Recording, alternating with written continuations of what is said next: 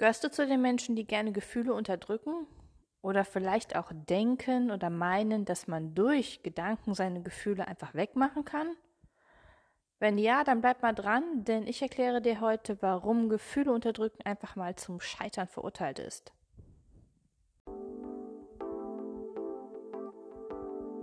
Schön, dass du da bist.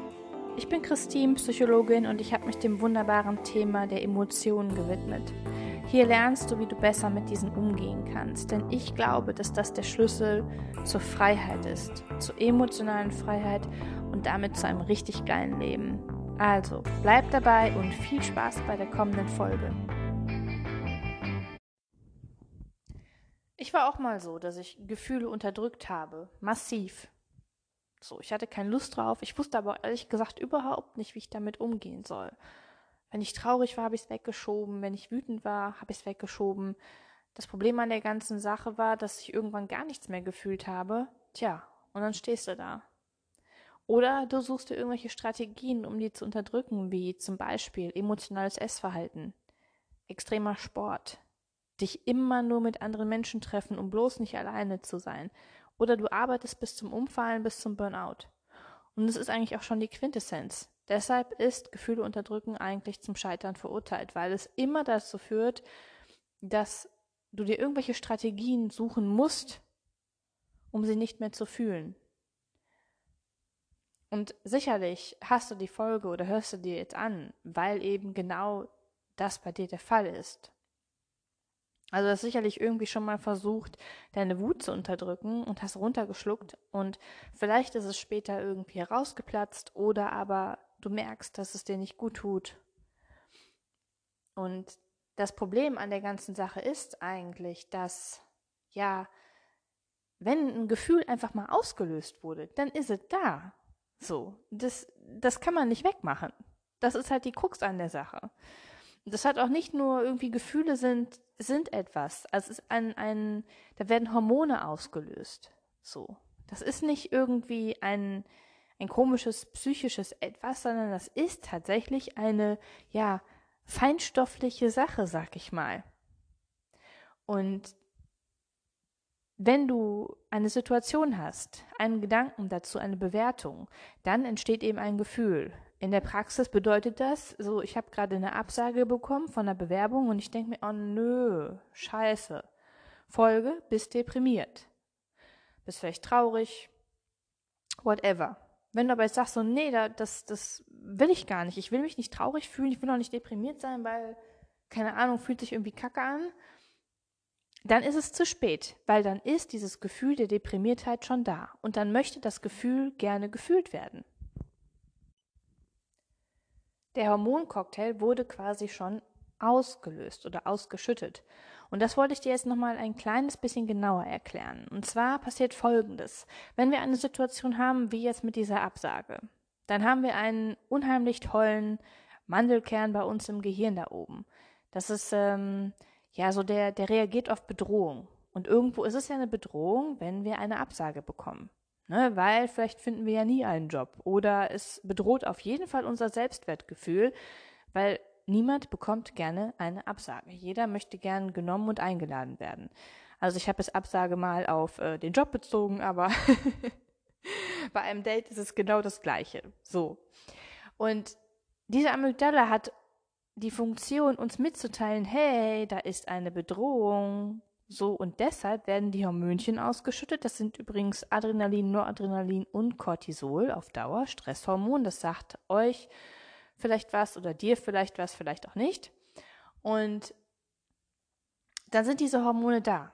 Und dann kommt so die zweite, also die, die erste Reaktion oder die erste Bewertung, die wir dann haben, so, oh, da ist irgendwas. Wir fühlen uns bedroht, wir machen uns auf halb acht Stellung, wir sind gestresst. Vielleicht ist auch deine erste körperliche Reaktion, wenn du eine Absage bekommst, erstmal so ein, oh, okay, hm, nicht schön. Und das ist so die erste komische körperliche Reaktion. Die zweite ist dann, dass das geht aber in Millisekunden, dass das Gehirn irgendwie interpretiert, was ist denn da gerade abgelaufen? So. Und dann registrierst du, hm, Absage, okay, ja, äh, mh, hm, Dann kommt ein Gedanke und darüber kommt dann eben das spezifische Gefühl. Du könntest natürlich auch denken, ja, so what? Jeder bekommt mal eine Absage, gehört dazu, es bewerben sich als 100 Leute und einer ist immer besser als ich passiert. Dann wäre dein Gefühl nicht deprimiert und traurig, sondern vielleicht so, ja, gelassen und mache ich halt weiter, motiviert.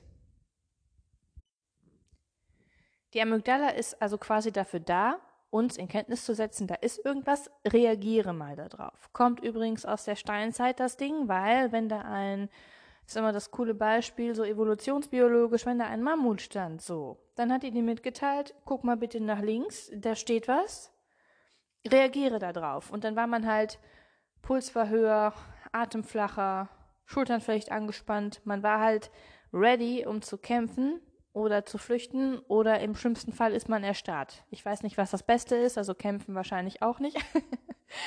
Aber ja, so, und das passiert eben heute bei einer Bedrohung, auch wie gesagt eine Bedrohung des Selbstwertgefühls, in unserem Körper auch. Ist nicht unbedingt die richtige Reaktion, aber brauchen wir.